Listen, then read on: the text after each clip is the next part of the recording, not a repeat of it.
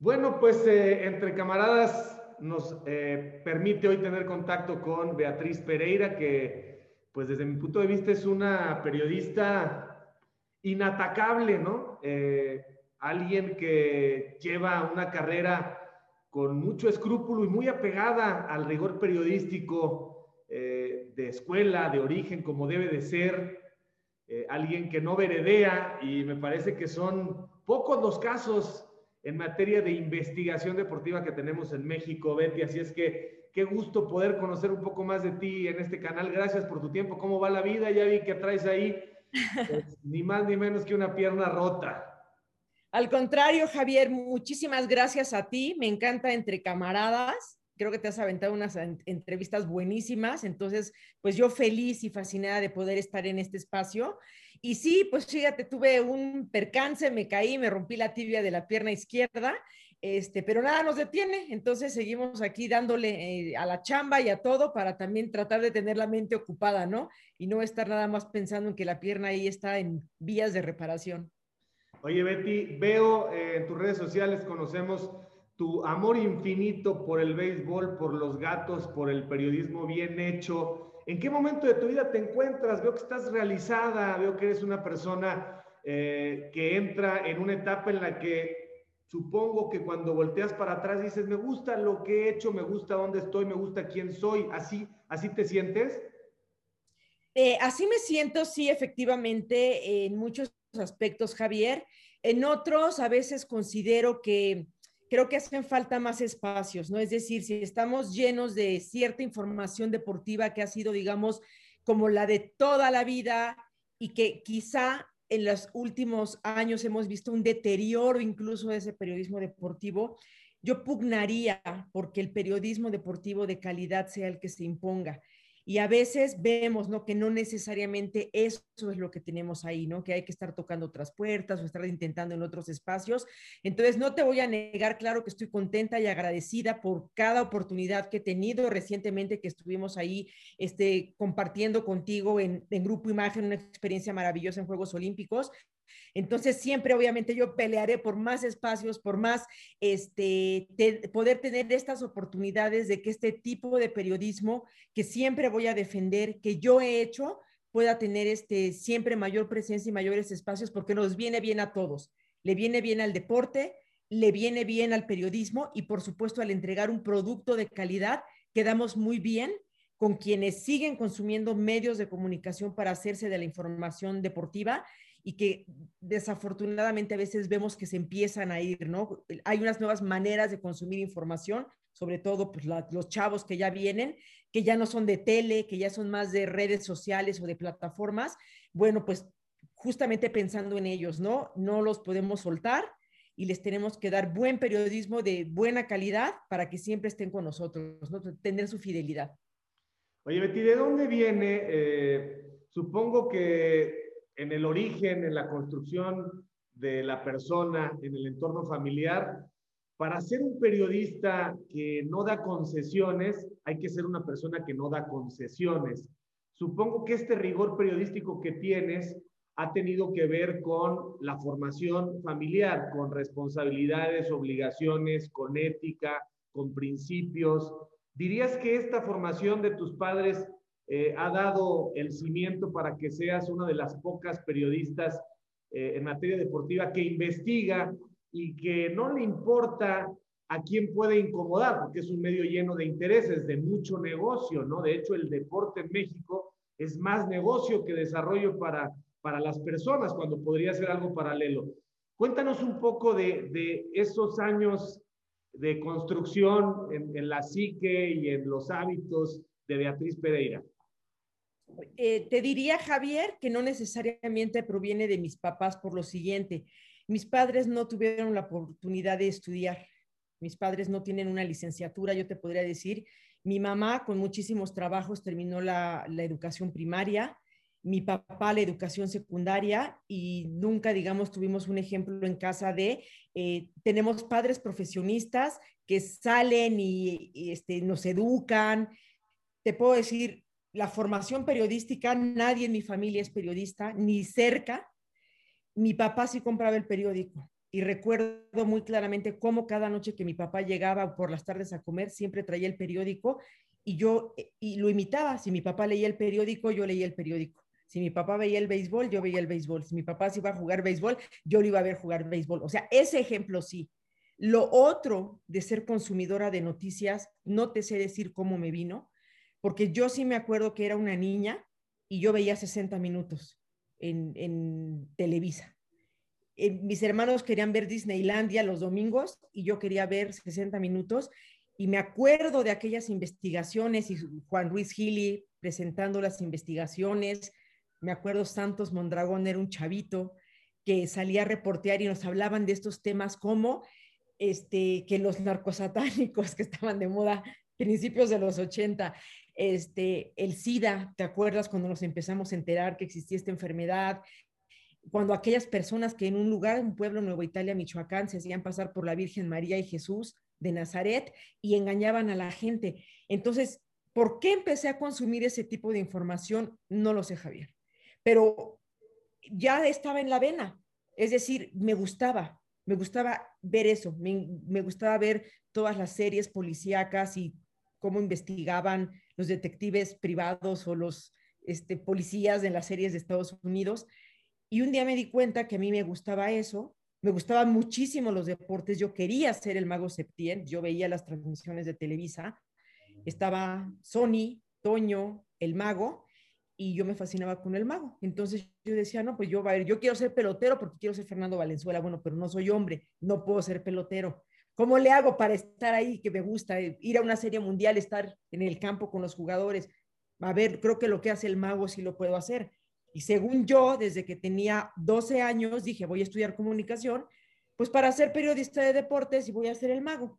Tampoco pude ser el mago porque no narro, pero clave fue cuando yo empiezo a ser reportera, que salgo de la Facultad de Ciencias Políticas y Sociales de la UNAM, tú sabes, es la grilla, es la crema innata de la política, me voy a información general, no pude llegar a deportes porque no me querían, cuando yo llego a trabajar con José Gutiérrez Vivo, tú te acordarás de, del señor Miguel Aguirre Castellanos, él no quería las mujeres en deportes.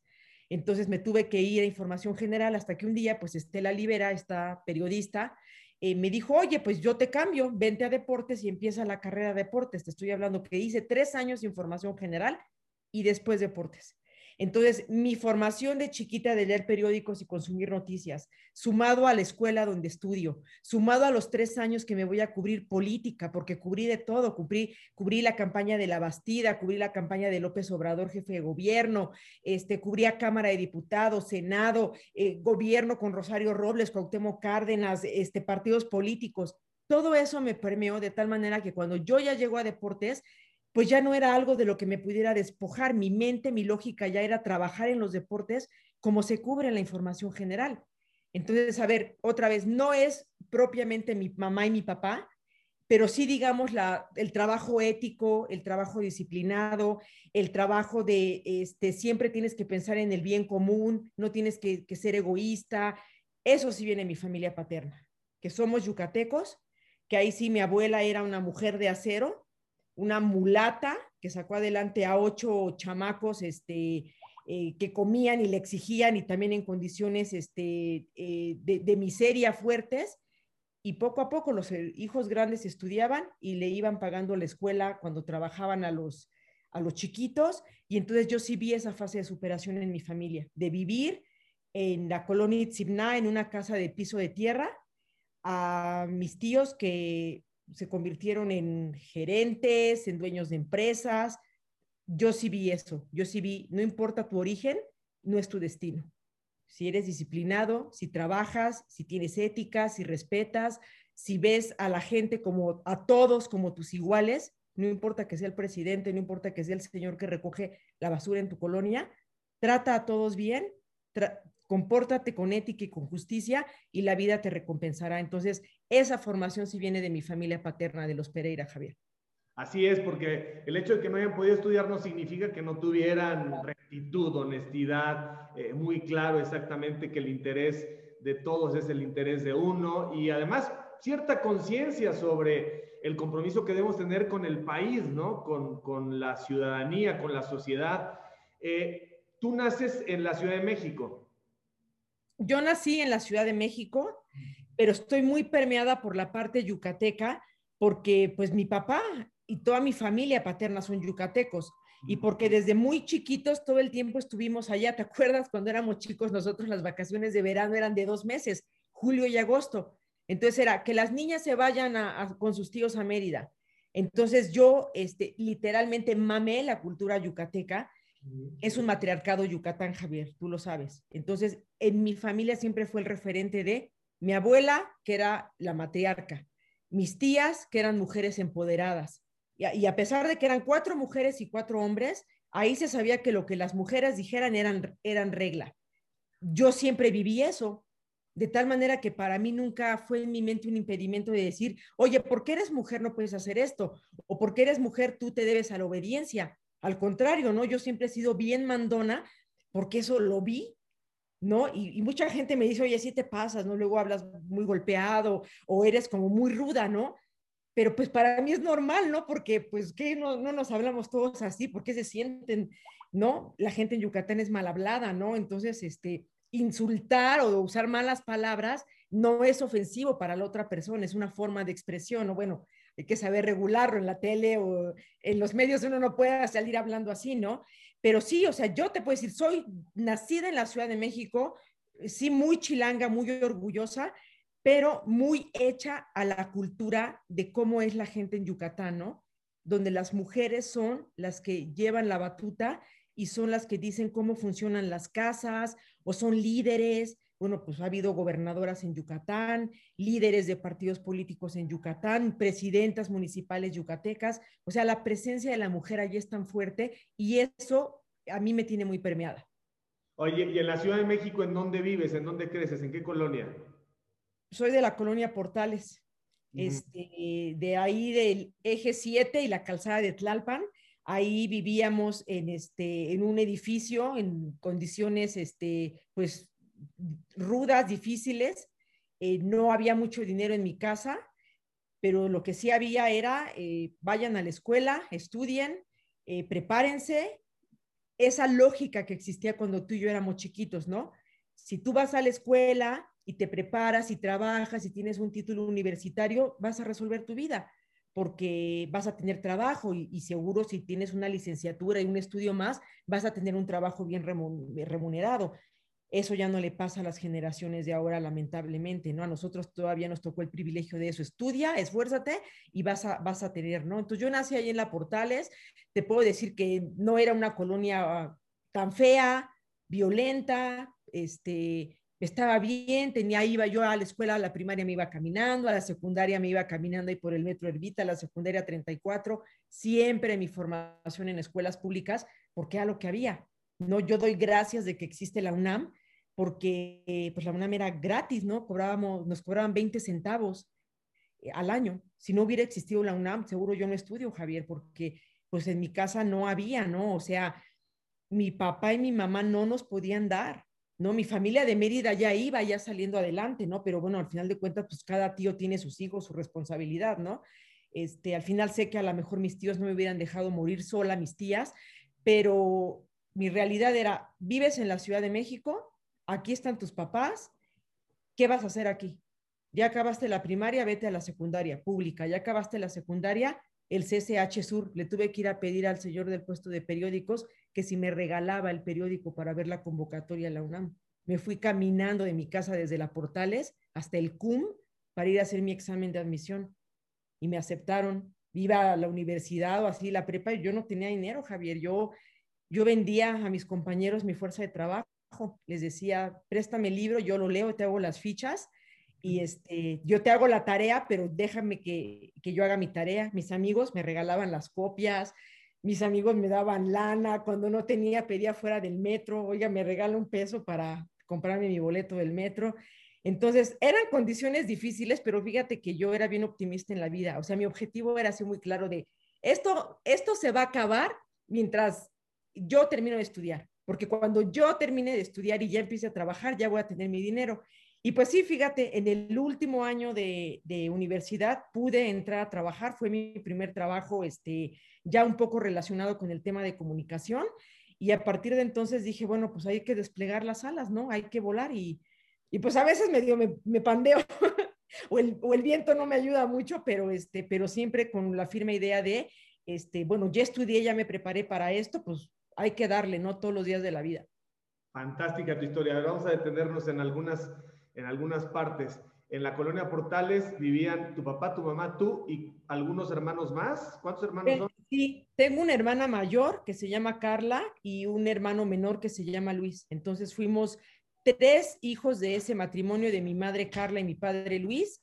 Y eh, posteriormente mi papá eh, se separó de mi mamá y mi papá eh, tuvo una nueva familia, de tal suerte que tengo dos hermanas menores, Sacil y Nicteja, a quienes quiero mucho como si fueran mis hermanas de padre y madre. Entonces somos, fíjate, curioso, mi padre engendró cuatro mujeres y un varón.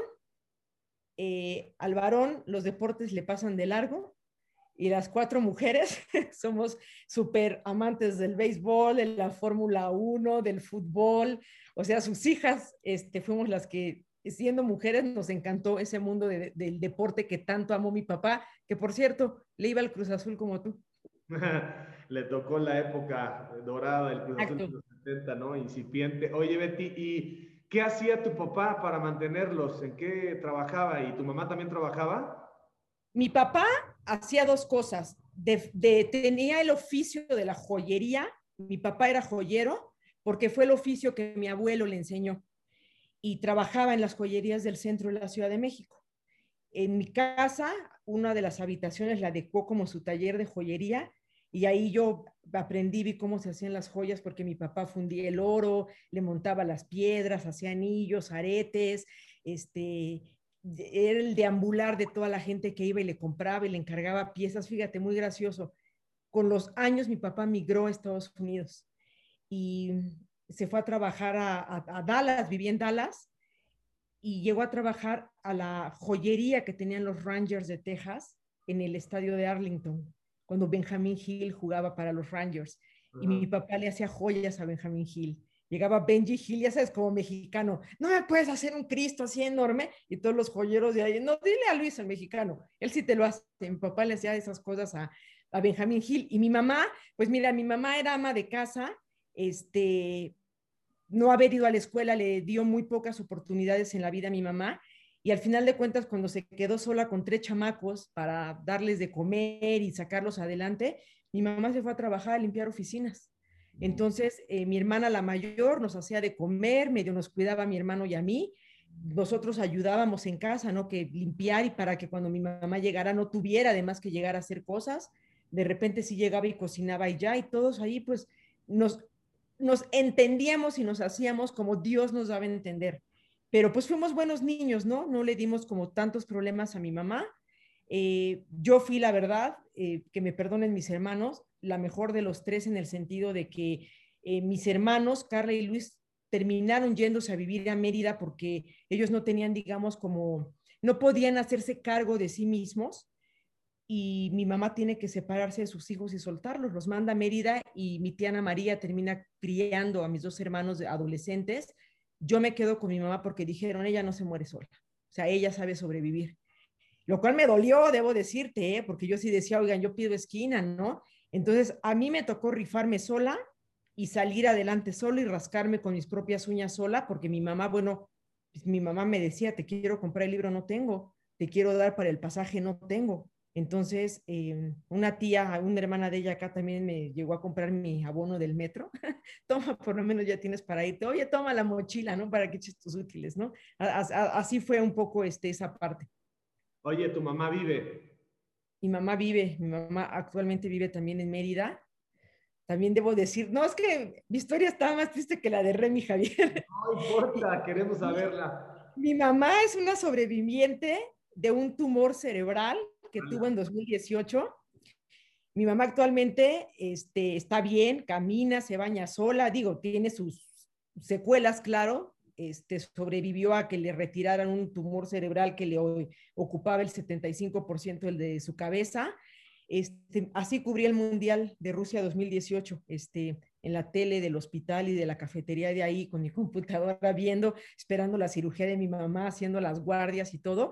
Pero mira, este, mi mamá al, al final de cuentas ahora está en Mérida, que es la ciudad, el lugar que yo más amo en la vida. Yo soy todo Yucatán, yo soy todo Mérida.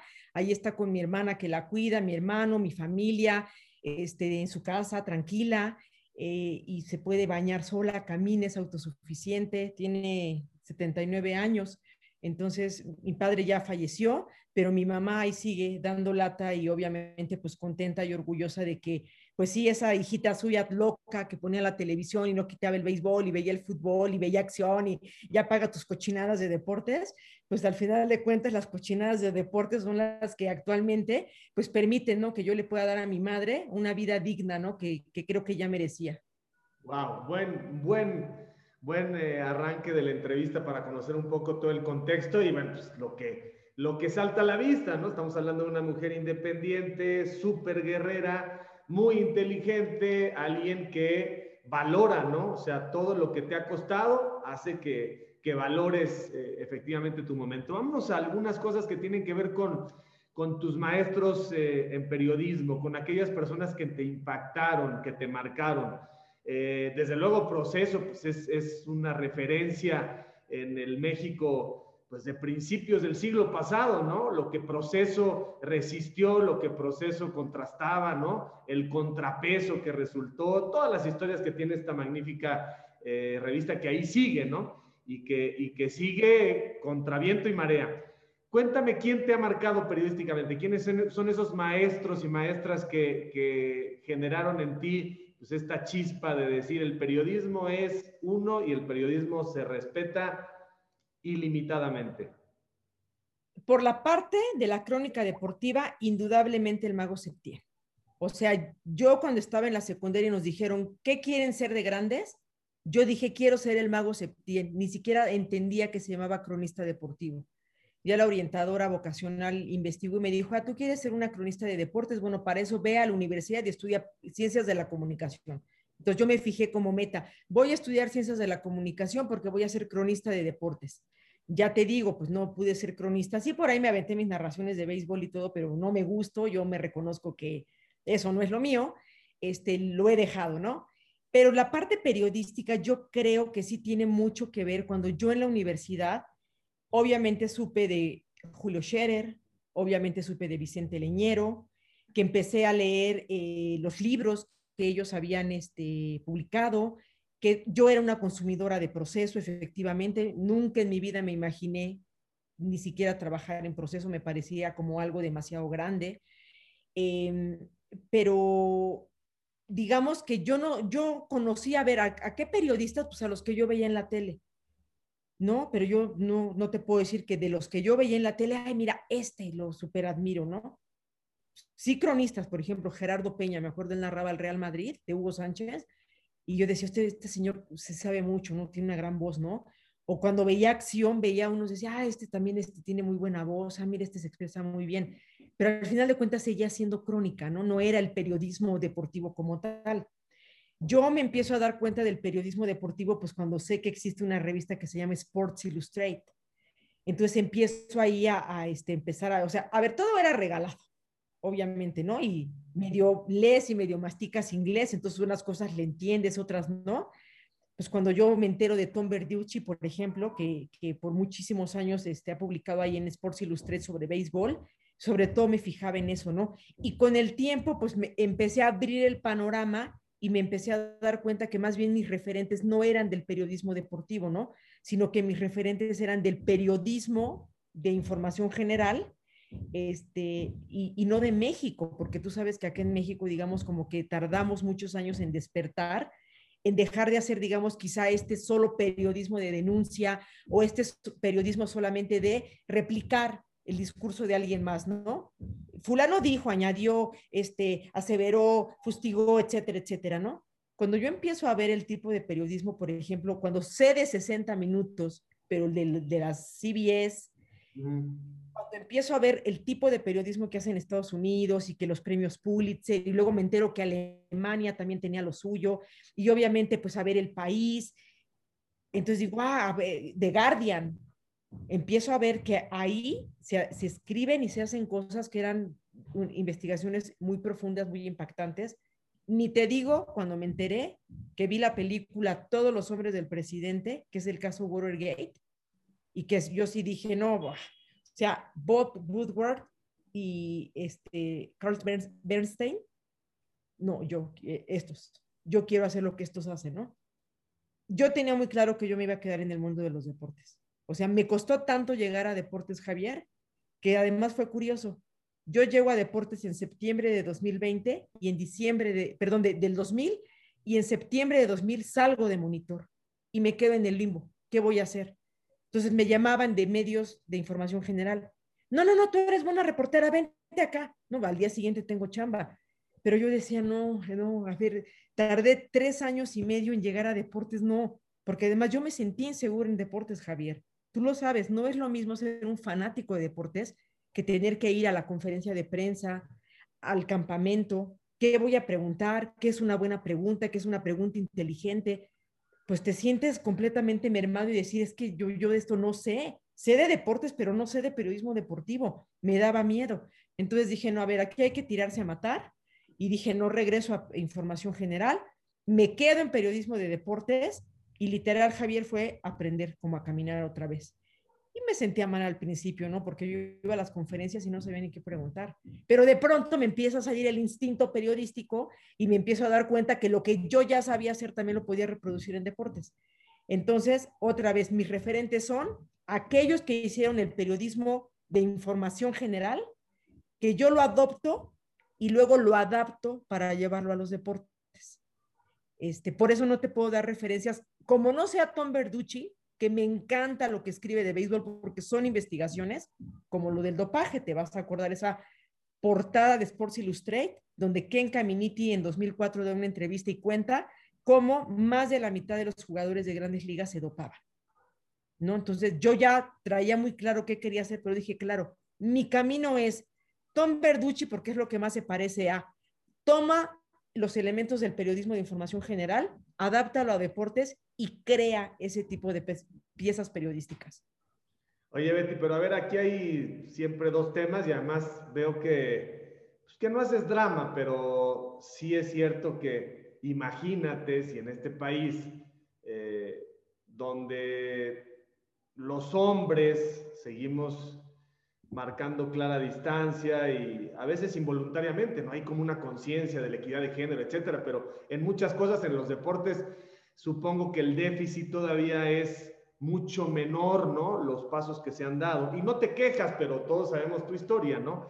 Eh, siempre estar viendo si la capacidad eh, se juzga de la misma forma. Los propios futbolistas, ¿no? Ya llegó una mujer a ver si iba a preguntar aquella declaración de el hoy gobernador de Morelos que se arrepintió muchas veces, pero todavía en estos tiempos hay ciertos desplantes de jugadores, de periodistas cuya formación pues simplemente fue así, les traiciona, ¿no? El subconsciente a veces ya, ya saben que no hay que decir esto, no hay que comportarte así, pero de todas maneras tienes, eh, digamos, esta manera de desplazar a la mujer. Esa parte, ya no hablemos de esa parte, pero hablemos de la parte en donde pisas callos, en donde eh, hay, desde luego, cuando se investiga la verdad, pues hay esta posibilidad de que, de que estés afectando los intereses económicos de las personas que manejan el deporte, ya sean privadas o públicas, esas, esas eh, digamos, esos capitales.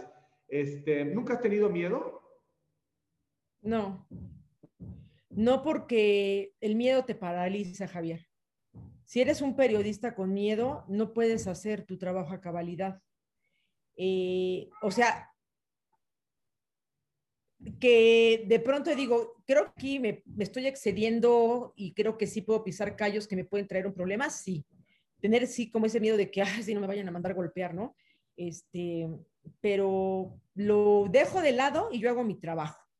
Obviamente, eh, como parte del periodismo, yo he aprendido a tener protocolos de seguridad, o sea, parece que no, pero sí tengo protocolos de seguridad, de con quién voy a ir, voy a ir, a qué hora voy a ir, si conozco o no conozco a la persona, porque claramente si me han llegado, por ejemplo, correos, oiga, tengo una información muy buena que a usted le va a interesar sobre tal tema que está siguiendo. Le propongo que nos veamos en el restaurante tal, ahí por Ermita Iztapalapa, el viernes a las 8 de la noche. Pues, por supuesto que no voy a ir.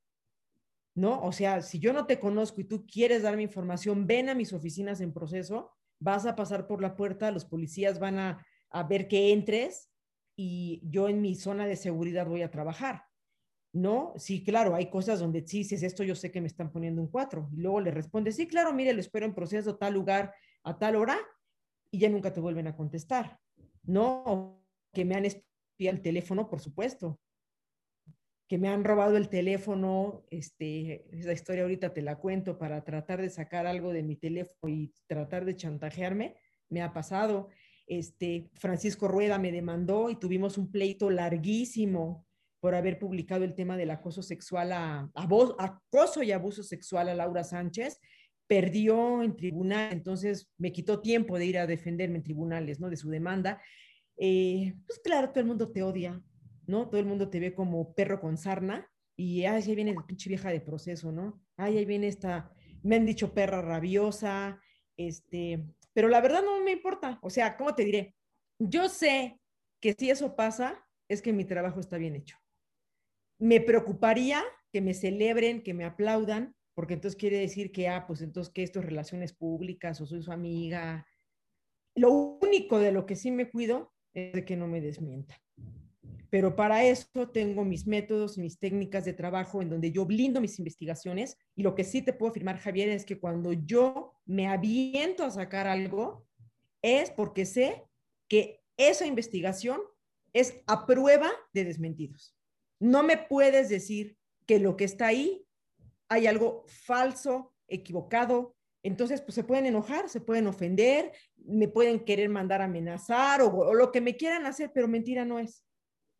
¿Me explico? Entonces, eso sí me cuido mucho y sí y decirte que cada vez que voy a publicar algo que es un pisotón fuerte, sí siento que se me acelera el, pulso, este, porque sí digo, a ver qué consecuencias va a tener esto este, cuál puede ser la reacción. Y te lo digo así con todas sus letras. El tema de Ana Gabriela Guevara fue un tema que me, que me quitó el sueño y que me tuvo muy inquieta, porque yo sabía que ese personaje era más importante que pegarle a cualquier político. O sea, estamos hablando de que yo iba a desnudar una vez más, pero con, con una bomba a uno de los personajes más entrañables y queridos de este país que además es mujer y que además le dio unas glorias a México que ninguna otra mujer ni hombre en el atletismo le han dado. Claro que yo decía, si esto sale mal, la receptora del coletazo voy a ser yo y voy a tener que asumir y aguantar lo que venga de que ahorita en la era de las redes sociales la gente te reclame y te diga, pinche reportera, ¿qué te pasa? ¿La quieres desprestigiar? ¿Sabes? me daba, como tú dices, miedo, miedo a eso, ¿no? A, la reacción virulenta.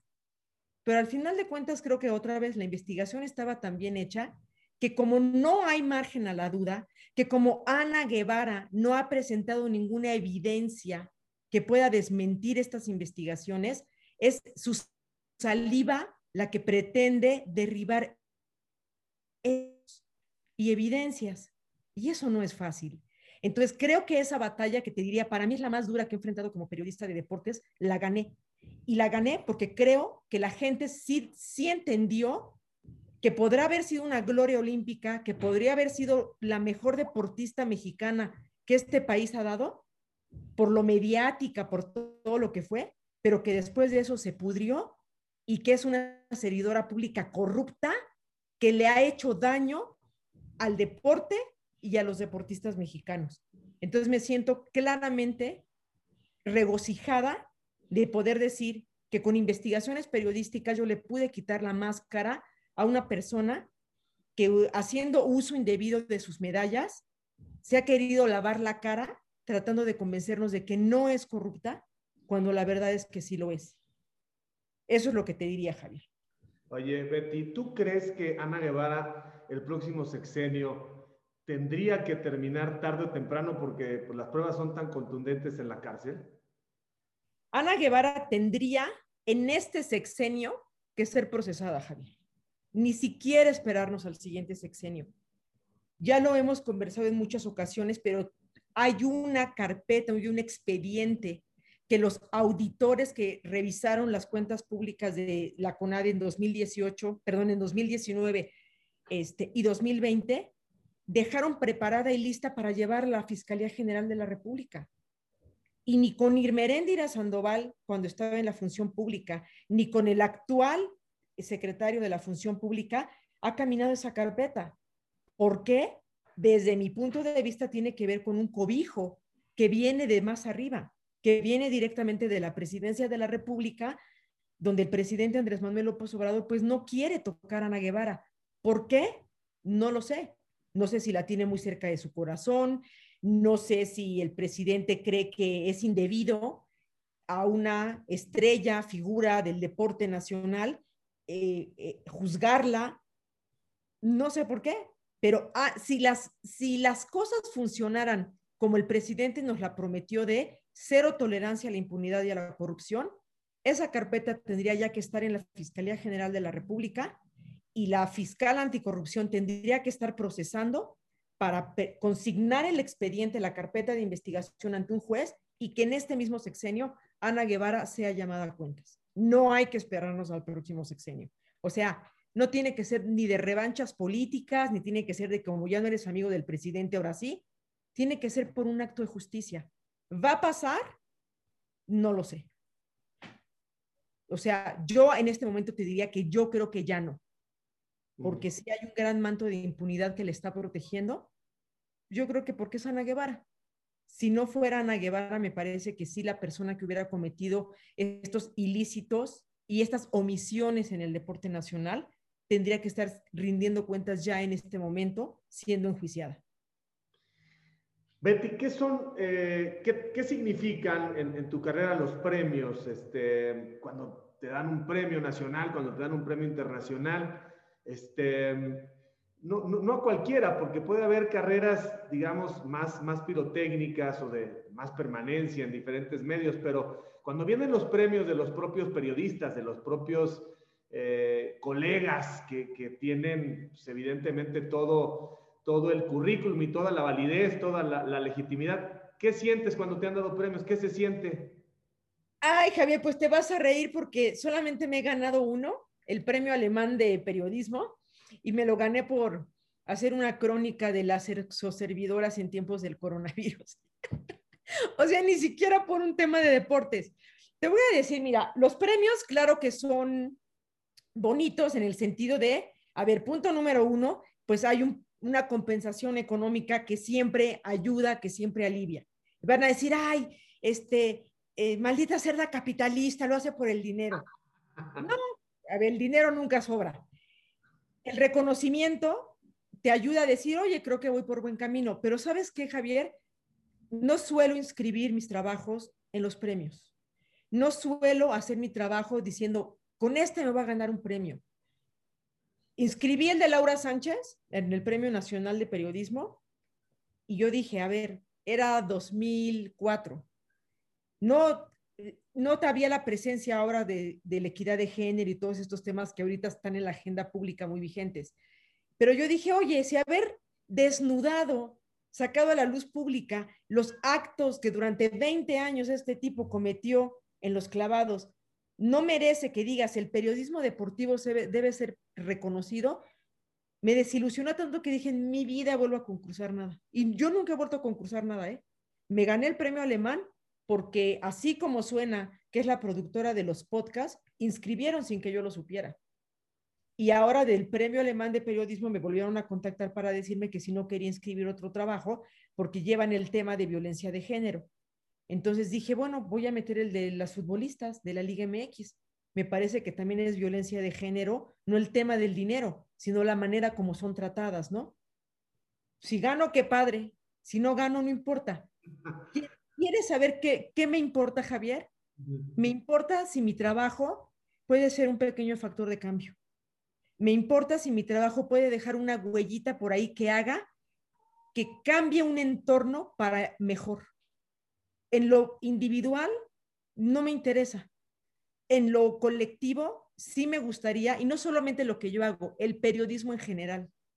Y también me gustaría que el periodismo deportivo mexicano, Javier, no nos vieran como los cochinos del periodismo, como que no, no quiero que nos vean como que nuestro trabajo nada vale, como que nuestro trabajo es basura, que nuestro trabajo no aporta.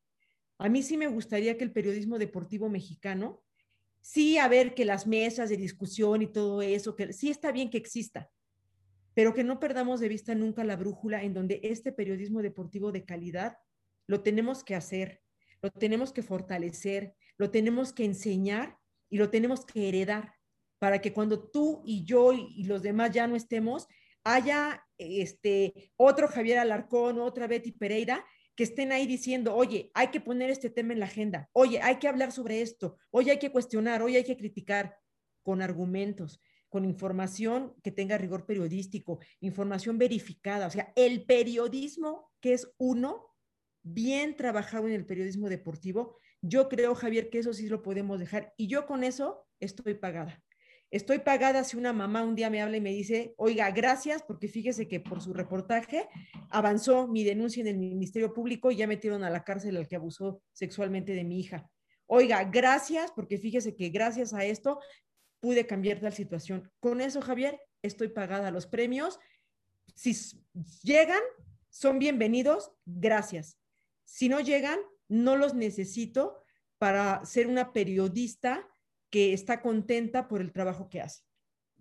Betty, terminemos hablando un poco de uno de tus grandes amores, el béisbol. ¿Qué tiene el béisbol? ¿Por qué te enloquece el béisbol? A mí me gusta mucho, me gusta más el fútbol, me gusta mucho, también lo, lo sigo por mi padre. Yo, yo a veces creo que, que mm, vaya, en, en, los medios como que hay todólogos. Yo lo respeto mucho a los que, a los que de pronto saben de todo, pero a mí me gusta más alguien que sabe de dos cosas o que, o que las demás pues no, no, no, las, no las presume, pues, ¿no?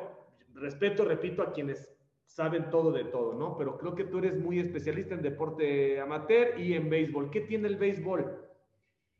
Pues creo que lo primero que tiene es que mi papá era pelotero.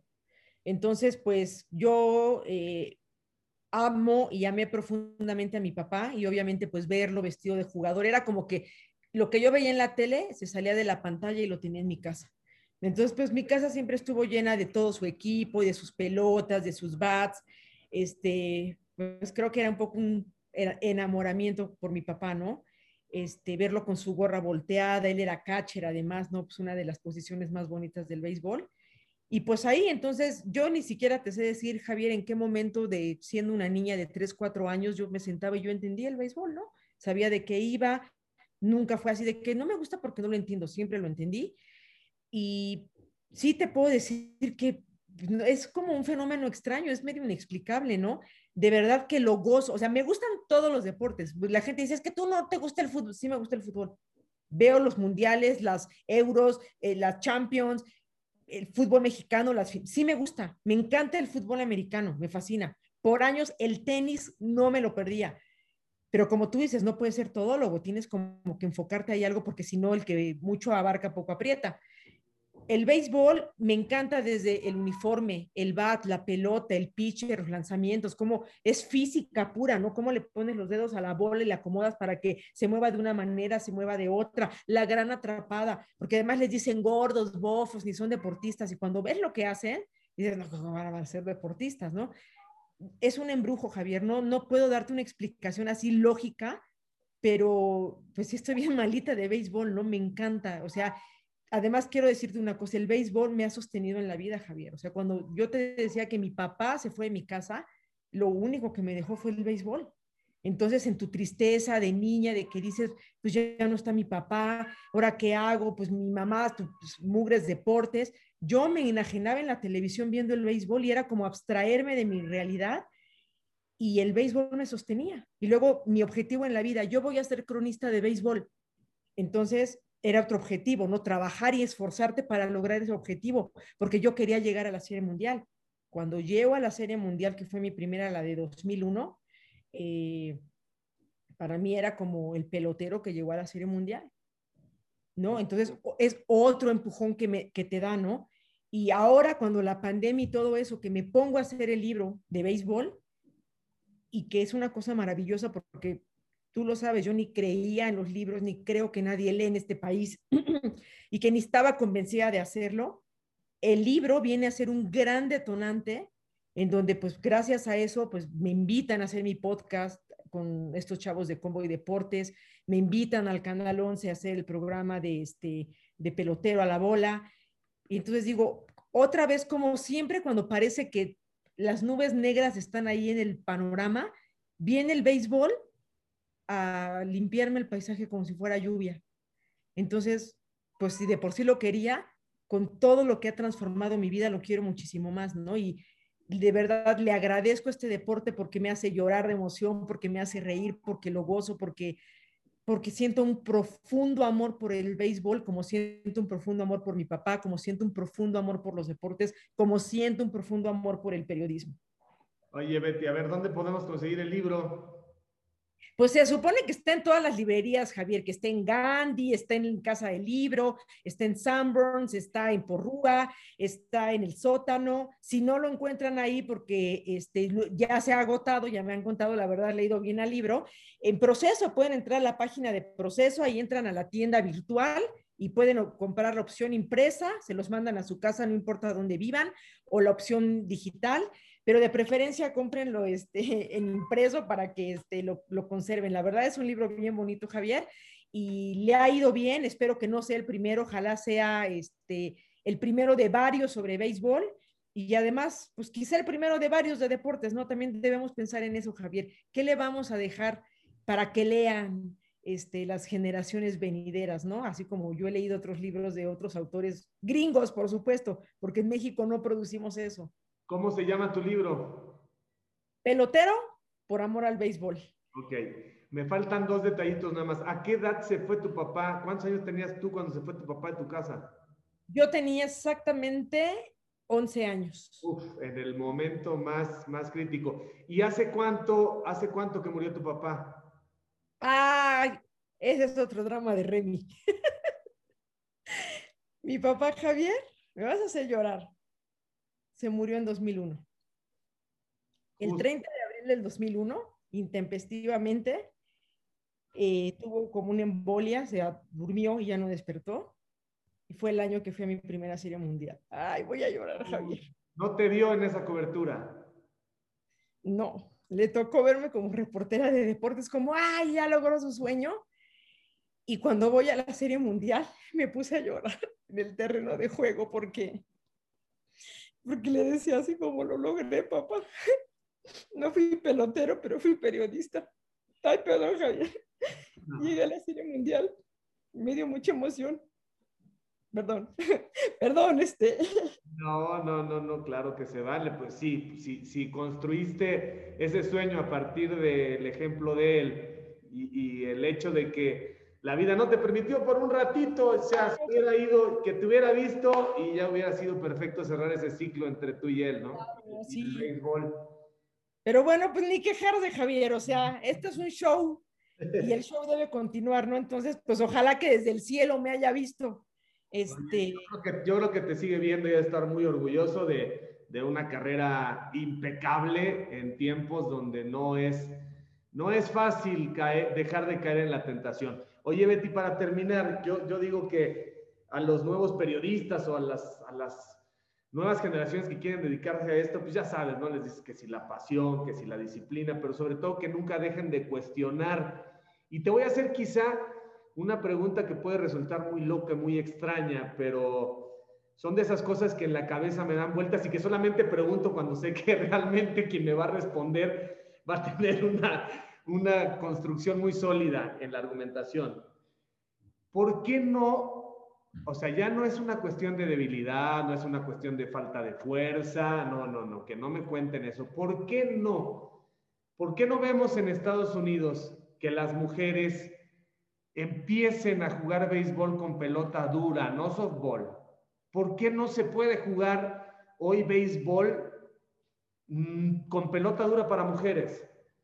Pues yo creo que sí se puede. O sea, si empiezas a formar los equipos y empiezas a formar las ligas, pues va a haber quien juegue.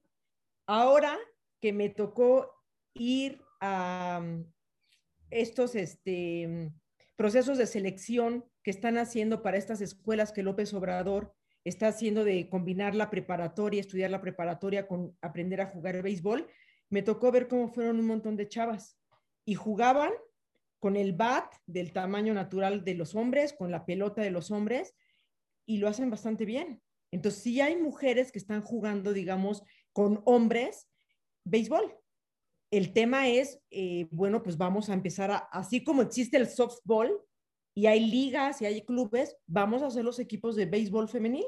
Y entonces, pues, medidas de campo naturales, como los hombres, los bats con este, las pulgadas y las onzas que deben llevar, el tamaño de la pelota de béisbol, a lo mejor es una semillita de este tamaño, ¿no? Así. No, puedo, no puedo entender cómo los, los americanos tan ávidos de negocio, o sea, ¿por qué no hay WMLB?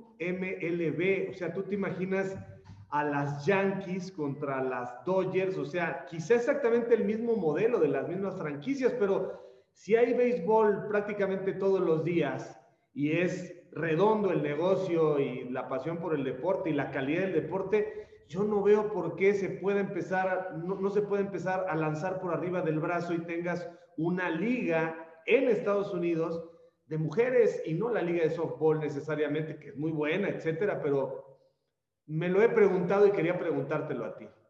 Pues fíjate que no, no tengo la respuesta como tal, Javier, pero me parece que puede ser también por esta parte económica, ¿no? Si ya en la Liga MX nos dicen esto, oye, no hay como suficiente dinero para pagarles a los jugadoras o crear un esquema femenil creado a imagen y semejanza del varonil, pues el negocio es redondo porque sabemos que ellos reportan ganancias de MLB de 10 mil millones de dólares anuales a lo mejor han de decir, pues si esos 10 mil millones empezamos a sacar dinero para crear la Liga de Mujeres, la ganancia, la utilidad se reduce. Entonces, bueno, pues antes que dar el espacio a las mujeres, lo que importa es tener la cartera gordita, pues no queremos, ¿no? Ahora, recordemos también, Javier, que sí hay cifras espeluznantes acerca del número de asistentes a los estadios y de los ratings televisivos, ¿no? Pues el béisbol, la verdad es que es un deporte de nicho, Javier. O sea, tenemos que decirlo. Y es más, yo te diría, porque el béisbol estuvo muchísimos años fuera de la tele abierta, ¿no? este deporte que no tiene tiempos y que de repente te termina arruinando las transmisiones porque ya tienes una programación hecha, no cabe en la televisión, ¿no? Entonces, ya por eso existe mlb.tv, las plataformas, todo eso, pero si ya creo que sí le está costando un poco al béisbol varonil sostenerse, no me quiero imaginar el esfuerzo que debe ser a estas alturas como que tratar de abrir una liga femenil de un deporte que en cierto sentido parece que se está muriendo porque es de nicho. Me mm. explico, digo, la W, este, NBA, que sabemos que es exitosa y está muy bien, dices, oye, claro, y, y, la NFL, a ver, ¿por qué no tenemos también nuestra NFL este, femenil, no? Yo, yo no creo, Javier, si me preguntas, que es algo que nos va a tocar ver a nosotros. Este, tendrían que pasar muchos, muchos años y pensar en que quizás siembras una semilla ahorita para que en 30, 40 años puedas decir que tienes una liga femenil de estos deportes, que además sí sabemos que son muy considerados como 100% para hombres, ¿no? Betty, muchísimas gracias por tu tiempo. Quedamos este, emplazados, si estás de acuerdo, para, para un segundo capítulo. Fantástica tu historia. Eh, aquí queda este legado. Es muy interesante ver cómo, cómo detrás de esta realización pues hay lo que, lo que todo el mundo sabemos, no hay casualidades, hay una gran batalla y una gran entrega, hay mucha inteligencia, eh, hay momentos de duda y bueno, pues gracias por contarnos tu historia, te mando un abrazo y, y pues en el camino andamos, mi querida Betty. Al contrario, Javier, gracias a ti debo decirte que lograste que confesara lo que nunca había contado públicamente sobre, sobre mí. Y pues gracias, así tenía que ser porque estamos entre camaradas. Entonces, muchísimas gracias a ti.